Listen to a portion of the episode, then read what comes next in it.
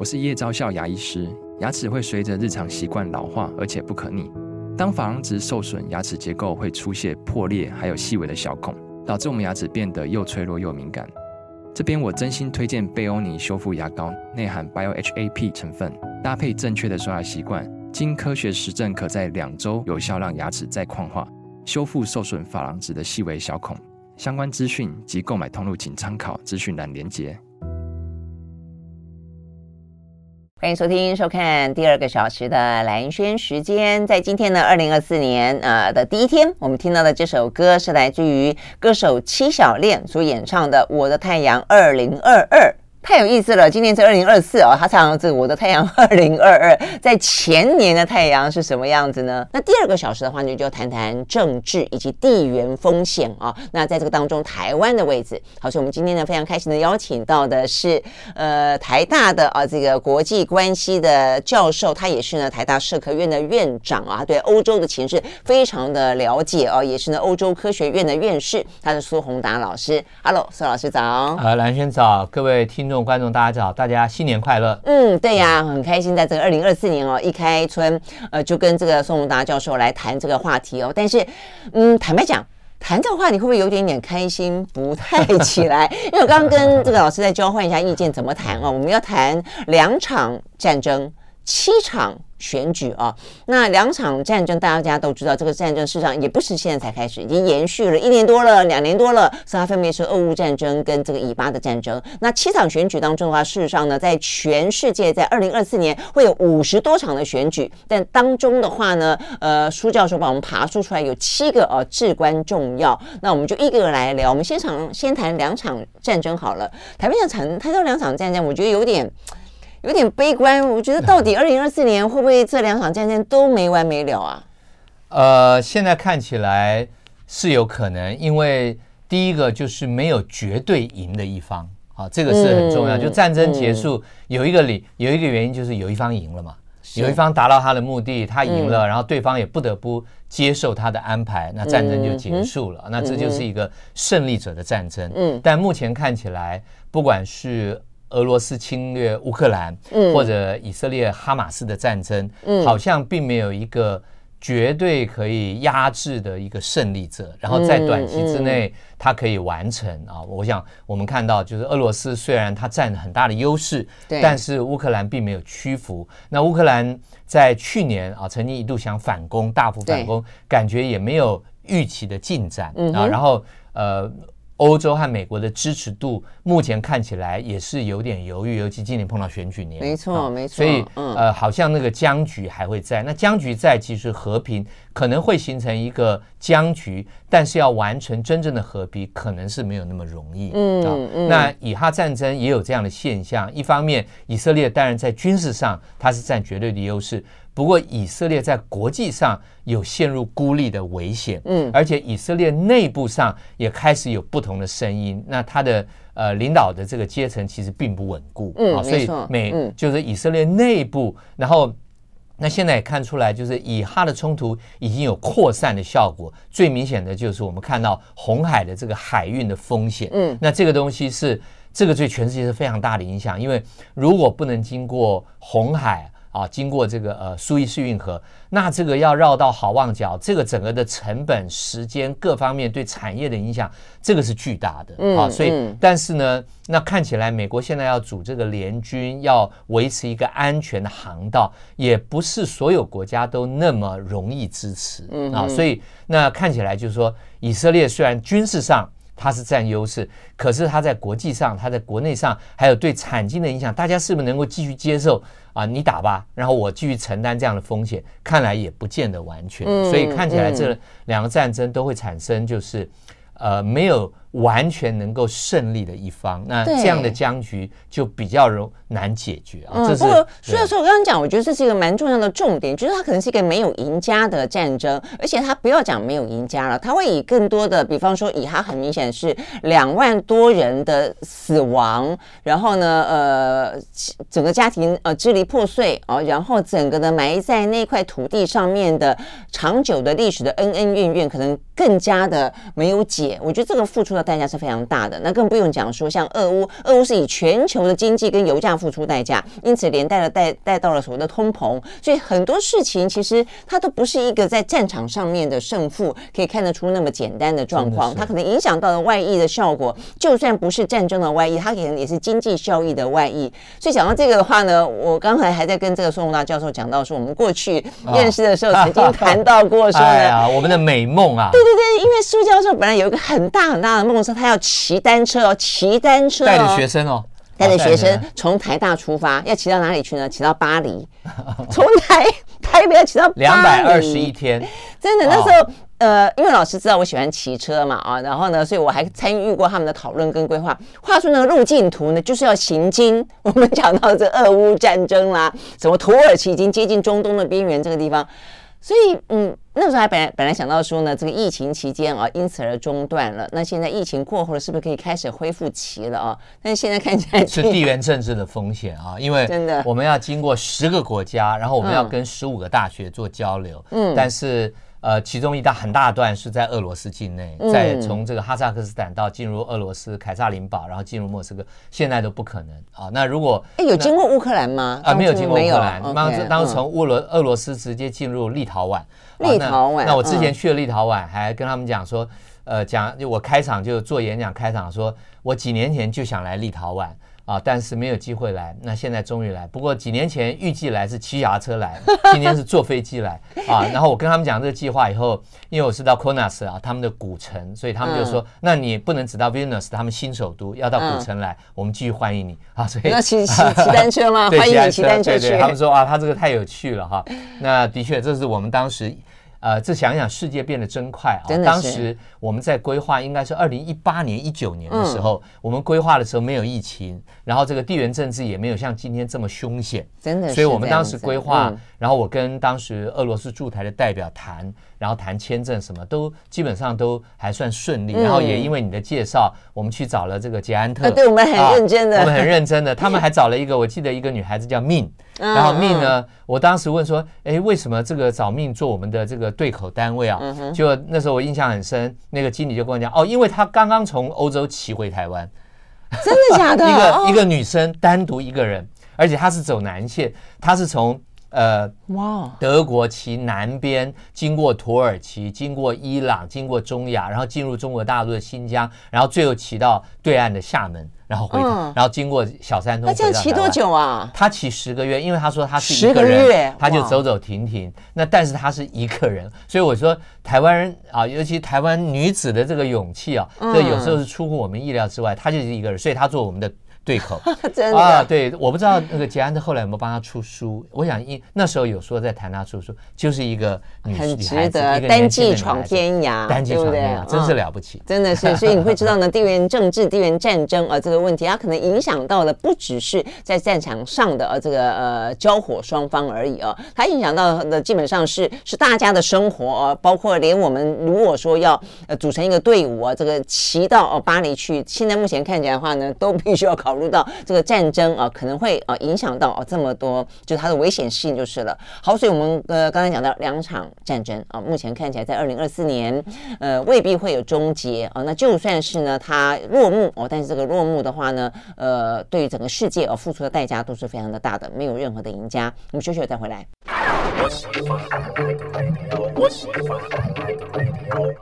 好，回到蓝轩时间，继续和现场邀请到了台大教授，他也是呢台大社科院的院长啊，同时他是欧洲科学院的院士啊，这个苏宏达教授，我们来一起呢展望一下啊，谈一谈呢二零二四年呃全球的地缘政治啊，以及呢各个重要的选举到底呢会是一个什么样的局面啊？诶，过去是每一年都有那五十几场选举吗？还是今年特别多啊？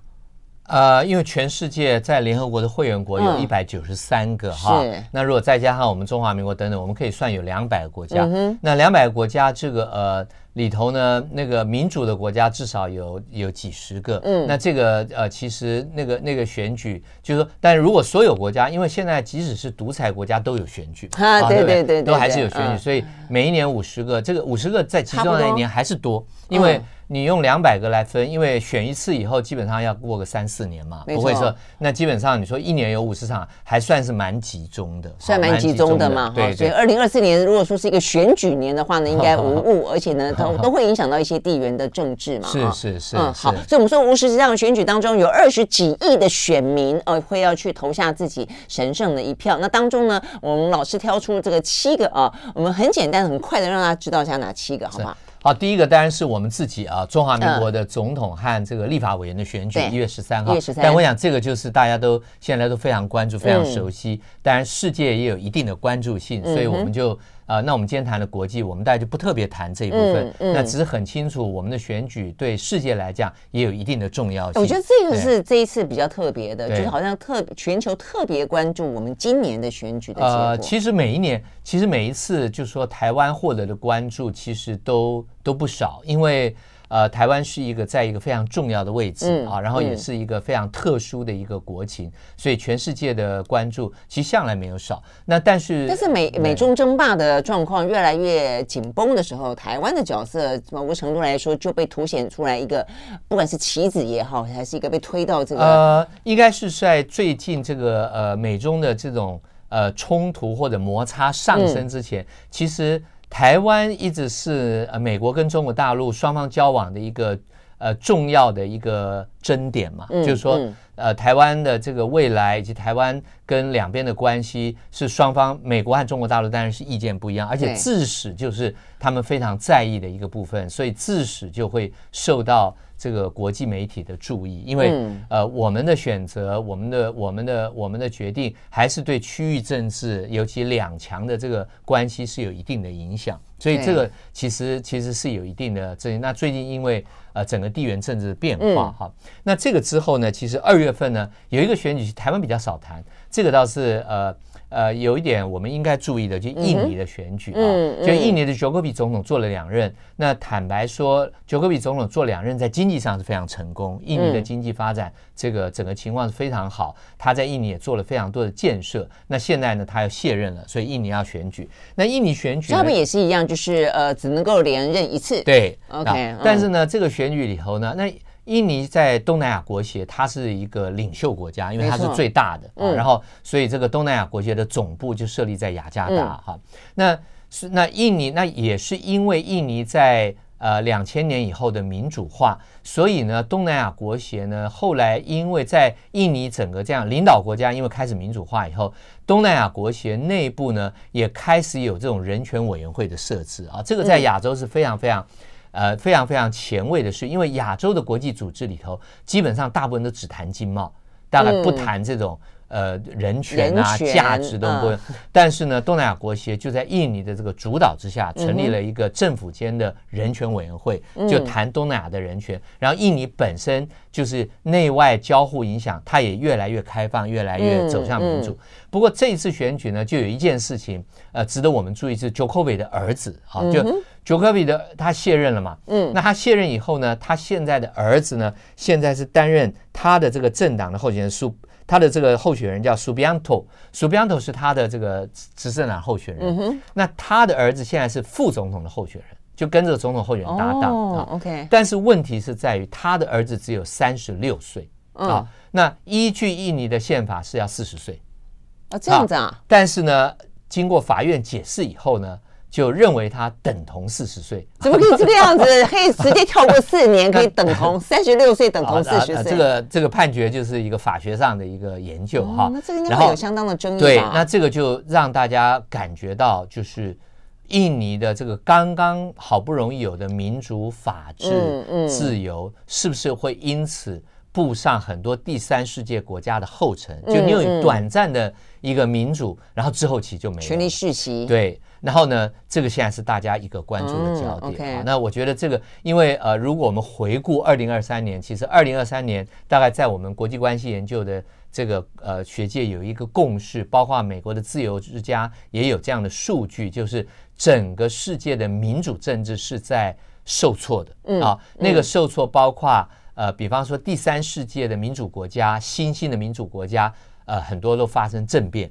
或者是军人的干政啊，那这是第一个。嗯、第二个是，即使在成熟的民主国家，像欧洲、像美国，嗯，极右派的力量也在快速的崛起、嗯、啊。比方说荷兰的选举，极右派的政党就变成最大党。比方说瑞典的选举，极右派也上来、嗯、啊。所以那这个，然后第三个是在其他的国家，极右派没有上来，可是执政党对于反对党和社会自由言论的钳制在加紧。嗯啊，那这个就包括。明的钳制和暗的钳制啊，就我没有钳制你，可是我基本上让你不敢发声啊。那这样的情况也是这样很多。所以呢，对去年就是一个印度也是，以色列也是嘛。说台湾某个程度来说，我们也认为其实有这样的一个状况。对，所以就变成说，去年是一个民主倒退、倒退、受挫的。那今年的选举就会。呃，去验证说这个趋势会继续呢，还这个趋趋势会会有一个遏制反转的过程、嗯、啊？就是说，第一个极右派是不是不会赢？嗯，那第二个是不是呃上来的执政党，比方说像我们现在在波兰，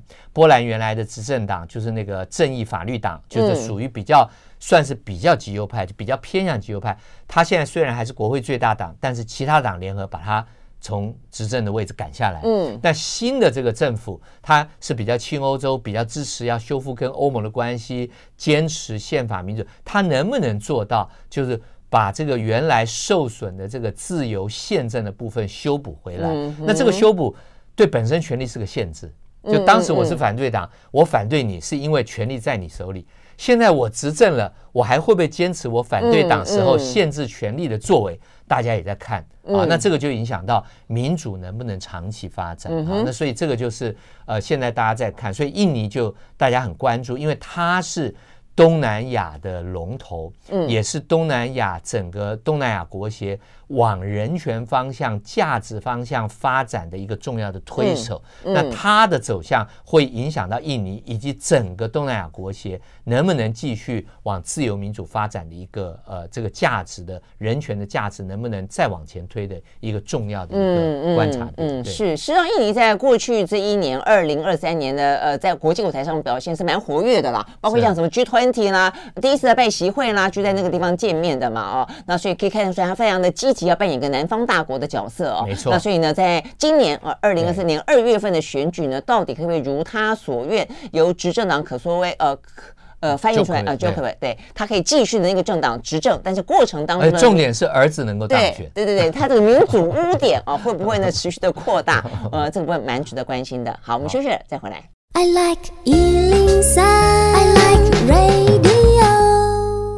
好，回到蓝轩时间，呃，在今天呢，二零二四年的第一天啊，一月一号呢，我们邀请到了苏宏达教授啊，他是呢台大社科院的院长啊，来跟我们谈有关于呢二零二四啊会是一个什么样的一个国际局势啊？那一些地缘政治，它的战争会远离吗？会终结吗？呃，可能是一个和平落幕吗？那各个呃重要的选举会选出一个什么样的人呢？他到底呢会是一个民主的继续的退潮，继续的撞壁？呃，这个民粹主义。持续的嚣张，还是说呢，它会出现某个程度的呃没有摆到底的钟摆哦，它又会摆回一个比较适切的位置来。我想这是一个蛮蛮重要的哦，包括对台湾来说也都是。好，那么刚刚讲完了这个一月份台湾，二月份印尼哦，那来到了三月份的话呢是俄罗斯。对，俄罗斯这个普京大帝哦，嗯，真的，普京大帝他要。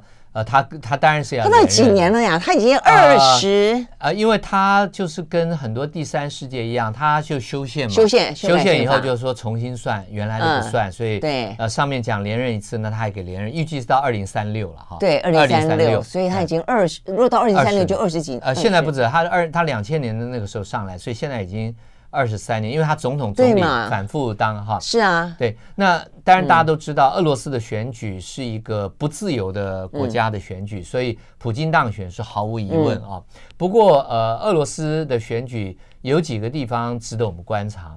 如果我们看过去啊，为什么呃这个普京总统他会呃在这个二零一四年会在这个克里米亚问题上。会这个发动这样的一个侵略，嗯，然后后来发动这个战争啊，其实都跟他的选举是有关。嗯，啊，为什么？就虽然他是独裁者，可是他也必须获得一定的声望和民意，他才能够继续执政下去。嗯、那么，一般现在有一个定论，就是二零一四年或者呃这个这样的一个呃这个克里米亚危机，其实就跟二零一二以后他的声望的降低和跌幅是非常有关的。嗯，也就是说，他当时的声望其实非常低啊，所以呢，他基本上是用一个对外的。激起民族主义的概念，然后压制国内的这种异议分子跟反对的声音。那某个程度，必须说很不幸的是，二零一四年他成功了。嗯，因为二零一四年他并吞了克里米亚之后，他的声望高涨。然后呢，包括反对的人士都没有办法说他反对啊，所以反对人士也是说，对，这本来就是我们的领土，这本来就是俄罗斯的。那所以他二零一四年的成功变成十岁之位，才会有后来。二零二二年的战争啊，也就是说，他这而且西方的制裁，坦白讲是非常轻的，嗯啊，他的北溪二号照样建跟美国的关系，呃，即使有一点出口的限制，但没有太大影响。也就是说，所有资源掌握在他的手里，所以他有所有俄罗斯的资源来配合他的政策，来支撑俄罗斯百姓必须要的生活。所以，我觉得这个部分他还是有这个能力，所以他可以维持内部的稳定跟一定的支持啊。所以，我认为。呃，这是第一个观察点，就是说他会不会在，因为三月中要选举，他三月初要取得一个决定性的胜利，对不对？他他如果他要的话 啊，就是他要有一个，他基本上要交代的过去的政交代的过去，就是说，然后他才能够动员他的选民啊，要支持我。为什么？你看俄罗斯就是需要我。好，我觉得会不会他有这样的一个动作？尤其我们知道，在北方的这些国家的战争啊，春天其实是。春季攻势的开始，对不对？因为春天才能打仗嘛。是。那第二个，其实值得观察的是，反对势力能不能在这一次重新的集结啊？也就是说，是不是有人能够站出来？还有反对势力吗？对，站出来，我愿意挑战普京啊。然后这个还可以得到一定的声量、一定的支持，那这就。两个重要的观察点。嗯，OK，好，那但是呢，纳瓦尼也不过就在这个新年来到的前几天，不是说他被移监移往了北极圈以北吗？哦，这个越来越越来越冷，对，越来越冷，越来越孤立了啊。所以我想这个部分都是呢，普京的选举手段之一而已。好，那看完了这个俄罗斯哦，我们接下来要看的是。欧哦，印度，印度啊，印啊，印度也是一个大大国啊，它的人口真的是，它现在在跟中国之间有这个人口红利之争了啊。啊，它赢了，它赢了。就是说，印度在去年的四月，它的总人口已经超越了中国大陆，而且更重要的是，它的出生率仍然是维持在一个高档。啊，就是说，它那比起大陆的出生率，我们知道华人圈就整个华人圈出生率其实都在下降，对，都在下降。这个那但是印度基本上目前还看不到太太明显这样的趋势。那印度的选举是很长，它是四月开始，五月结束啊，它是一个非常长的一个选举。然后那那目前看起来，因为莫迪的声望非常高，好，莫迪声望非常高。那所以，但是莫迪就是刚才老师讲到的，我觉得就很很明显的民主独裁啊。呃，这个是，但它是一个亲西方的民主独裁，这就不一样了啊。它是民主，然后是所谓的 illiberal democracy，走向这个，但是它是它现在来讲被认为是亲西方，所以亲西方就稍微的高尚一点。呃，应该说亲西方在西方的不管是人权组织、媒体或者公民团体的关注和攻击，就相对不是焦点，嗯，会少一些，就是说少一些，所以。呃，基本上我们比较看不到，比方说他对呃反对人士的这种呃这个震慑，对对对，一样是。然后对这个穆斯林少数穆斯林的这种压制，那其实呃，如果我们看报道，独尊印度教，对我们看到比较少这样的报道。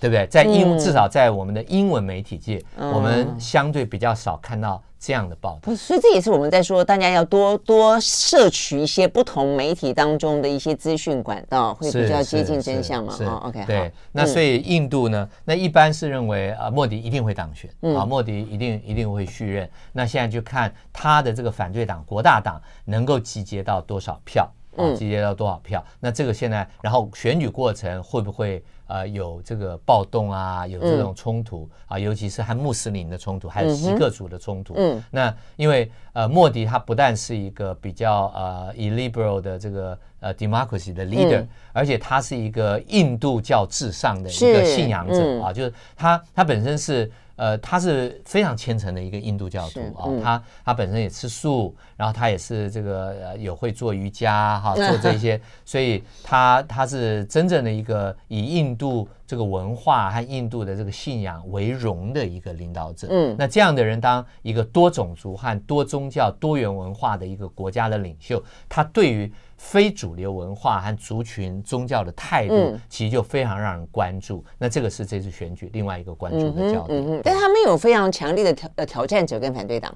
目前看起来就是挑战者不足以构成威胁、嗯、啊。那但是就看他在国会里头得到，因为他上次选的非常好，嗯啊，他上次这个席次是绝对的多数。那这次看起来一般认为还是会过半，但是会不会比上次少？然后这个反对党是不是有进展？那这个是大家关注的焦点。嗯嗯嗯。那他在过去的时候，除了对内，我们看起来他有一个比较比较独裁或者比较集权的方式，但他对外的时候呢，打开市场，我觉得这件事情是蛮值得关注的哦。所以呢，如果说莫迪继续的当选的话，印度的经济以及对呃印度在国际的贸易的舞台上面的表现，是不是也会是一个比较受到关注的？呃，现在印度的经济的崛起，大概一般大家都有共识了，有因为它有很多优势嘛，啊。第一个就是莫迪的改革有一定的成效啊。我举一个简单的例子，就是过去这一两年，莫迪做到一件事，就是慢慢建立一个印度统一的市场啊。就印度的市场是非常不统一的，各邦有各邦的规定啊。在过去，各邦都还有自己的离金税金，然后在这个。各邦之间的通行的运货车辆都还要缴关税的内关税啊，就是说，那这个东西后来被莫迪打破了。那这个是在印印度来讲是不容易的啊。然后他基本上强调印度制造，然后呢，他也配合，然后美国的印太战略对他又是一个非常好的一个外环境。没错，因为要共同这个反中嘛。对，那所以现在大家看，连台湾。不管是就我们在大陆的投资，很多的企业都在想是不是要移到印度。嗯。然后呢，台湾的劳动市场，很多人也在谈是不是要移进印度的劳工啊。所以印度，然后印度呢，呃，我认为印度这个国家或这个人民，它有一个特色。其实，呃，如果各位仔细去看啊，印度其实几乎跟所有国家关系都不差。啊，就是说跟阿拉伯的关系不错，嗯，嗯，跟非洲的关系很好，跟西方的关系也好，跟第三世界国家也好啊。那它唯一不好的都是跟邻居，啊，就印度跟巴基斯坦啊，巴基斯坦、中国大陆、斯里兰卡、尼泊尔都不好啊。那但是它跟非邻居关系都非常好，啊。那这个是一个印度很的，然后另外一个是印度裔在全世界，他不但可以做到很顶级的科学家，嗯，顶级的教授。顶级的这个工程师，嗯，而且他跟其实我观察到，就学术界来看，美国的学术界。他跟华人不一样，是华人做到美国的这个顶级教授很多，嗯哼，可是做到管理职的不多，嗯，就做到院长、做到校长，嗯。啊，那印度人多，对，我也发现，那印度在美国公司里当到管理职的也多，所以印度人这一点上，我们必须讲，他某个程度，他对于这个英美文化的这种企业文化，他的熟悉程度其实超过华人啊，我觉得，所以而且。我认为那倒不是英文的关系，而是一个对英美文化的熟悉度。嗯，好，那对这个，我觉得这个还是很重要的。对，那所以不要小看印度裔的影响，就像最近那个加拿大的事情，就让我们看到啊，就印度裔的这个在全世界，尤其在欧美的这个社会，像英国、在美国、在加拿大，是非常非常有影响力，包括在非洲东岸。嗯，啊，非洲东岸的印度裔其实非常非常活跃。嗯，那这个，所以印度的这个大选也非常值得我们关注。是，他们在国际舞台上的呃位置也越来越重要。对，好，我们休学再回到现场。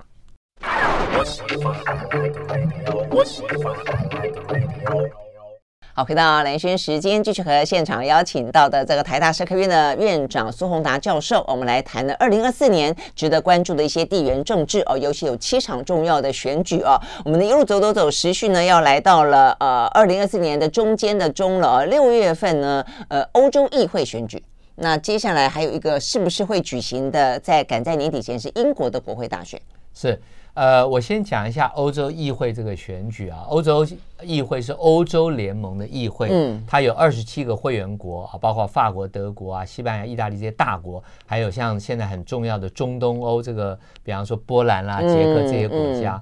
那它的议会是每五年要选一次，那今年就上一次就是呃我看二零呃，现在二二四的话，二零一九一九年二零一九年选，那他他的时间都是六月选，然后十一月的时候交接啊，十一月啊，十一月啊，不是应该是十一月的时候就会选出新的这个呃行政团队，嗯嗯嗯，新的行政团队，所以它是呃。呃，到这个，所以这个六月到十一月就是一个阻隔的过程，了解，啊、组阁的过程，好，所以类似像什么范德莱恩他们就会在就会卸任了，卸任了，因为他已经两任了啊，就是两任。嗯、那呃，那现在这个选举呢，现在呃。它那欧洲议会，因为它是一个超国家的组织，啊，它不是国家的议会，所以呢，它的投票率向来不高，大概都只有三成、三成五，那这个是非常低的。嗯，嗯，那投票率不高的情况下，那还还有一个投票率不高的原因，是因为它是呃每一个国家按人口比例选出它的议员数嘛，哈、嗯，比方德国人口最多，所以它有九十六席，像马耳他人口少，它只有六席啊，那那。但是那这个九十六席怎么选出来呢？现在所有的欧洲呃联盟的国家都是用比例代表制，嗯，也就是说他是选政党推荐的名单，啊、就是说我我选基民党推荐的，因为像我们的不分区，啊、就是像我们的不分区，嗯、那。所以呢，一方面它是一个距离人民比较远的机构，因为它超国家嘛；嗯、二方面它是一个呃比例代表，它我不是选人，我选党，对，所以呢投票率向来都比较低。那投票率低以后，就会产生一个现象，那个现象就是极右派得票率会高。嗯、那为什么极右派在欧洲议会的选举向来都会比较高？是因为整体去投票的人少，嗯，可是呢，积极支持极右派的人比较积极。嗯他就会去投票，嗯，所以等于是在投呃参加投票的选民的比例里头，极右派的人占。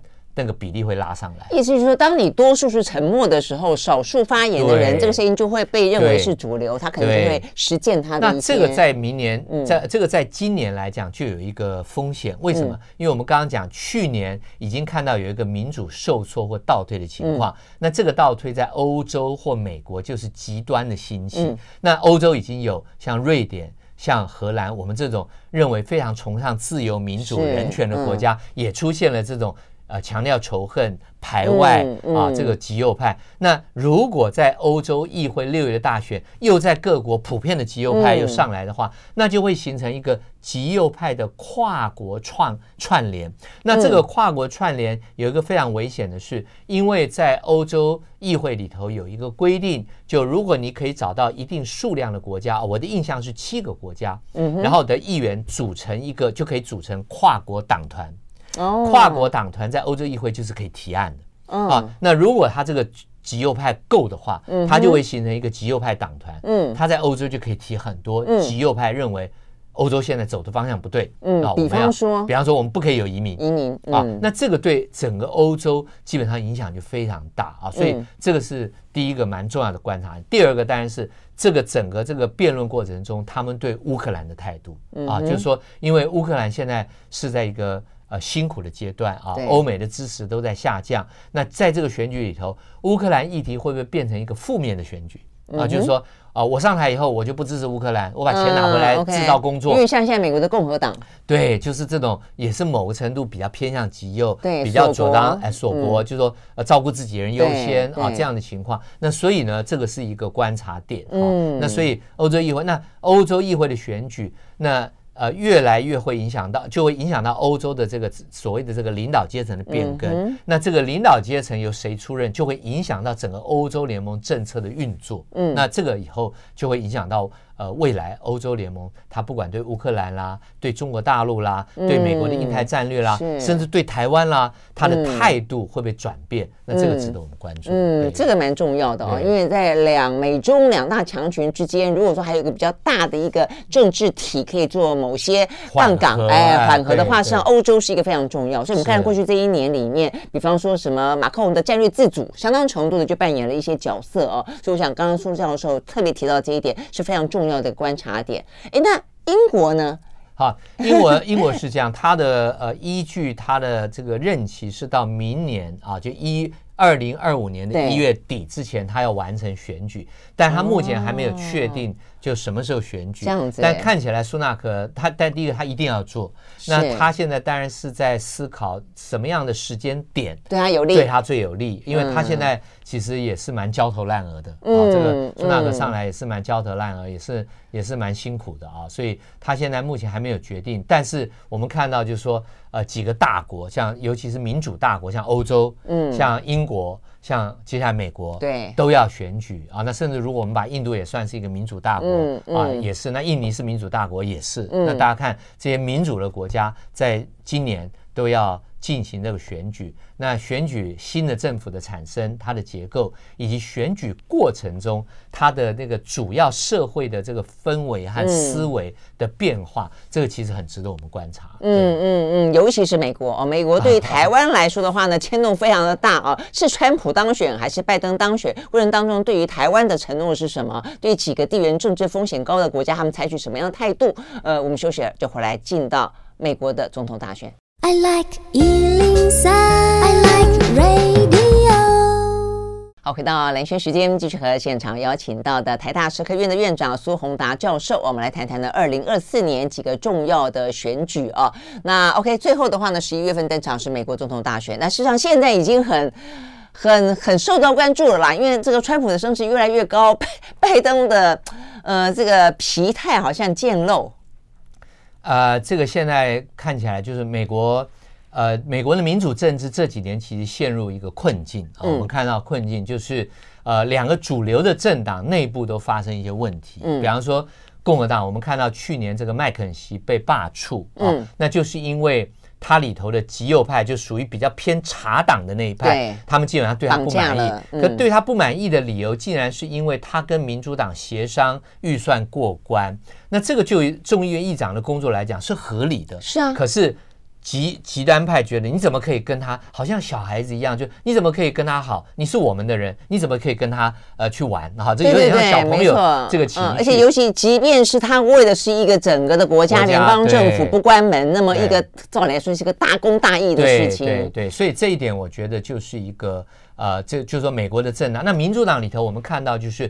呃，民主党里头有一点点领导阶层空洞化的现象，嗯、就是说，拜登之后，我们看不到，如果拜登不选，嗯、谁可以上来接任？对，我觉得大家都在问这个问题。对，好像就哎，突然这个接班梯队好像有点空掉了啊。那这个这个对于这个呃这个对，那这个两个，这是因为政党有一个非常重要的功能跟职责，就是培养国家。未来的领袖不间断啊，我觉得这个是政政党有为国家举才。为什么我们要政党？我们就是相信你会帮我们挑选好的人，然后来问我，然后我们决定。虽然是我们选民决定，可是你负责帮我们。推举好的人出来，这是政党的责任。那现在这个责任好像有点空掉了，就是说，啊、呃，这个看起来两边推的人都不见得是大家认为最合适啊。那所以美国政党现在有这个空的。然后另外一个我觉得值得观察的是，美国总统的选举，这个到目前为止以及接下来有一个新的角色介入，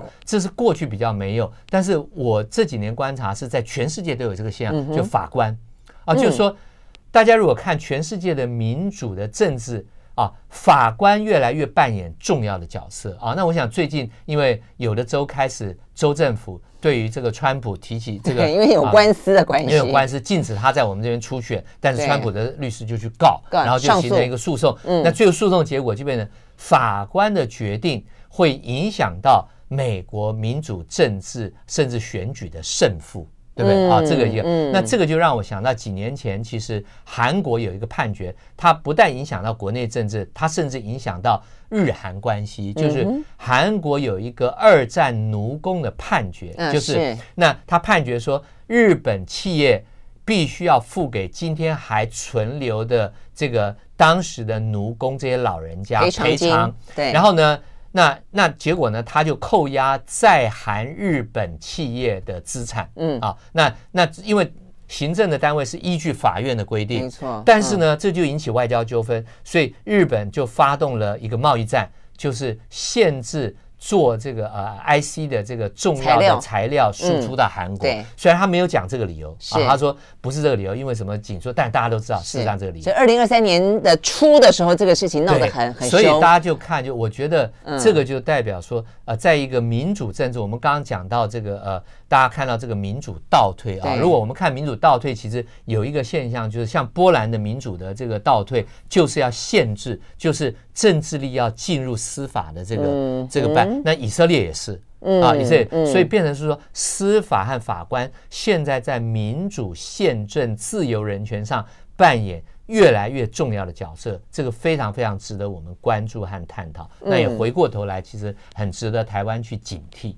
嗯，你刚讲，我越来越被关注，某个程度他也被夹杀，有没有这种感觉？就政治都想把手伸进司法，去企图影响司法。是是，所以我觉得保障这个独立性和公正性还是非常重要的。嗯，OK，好，所以呢，这个嗯，有关于全世界啊，显然的，在二零二四年的政治并不会平静啦，但所有的事情的话，它都会相互的影响嘛，而且不断的去推进当中，所以我们也会不断的滚动式的啊，为大家来分析这一些呢，有关全。球也包括影响到台湾啊，这些重要的啊，这些国际的政治事件。好，今天非常谢谢宋荣达教授在二零二四年的第一天来跟我们 谈这个话题。新年快乐！对呀、啊，新年快乐！希望有一天呢，这个地缘政治风险呢降低之后，我们真的从台北骑车到。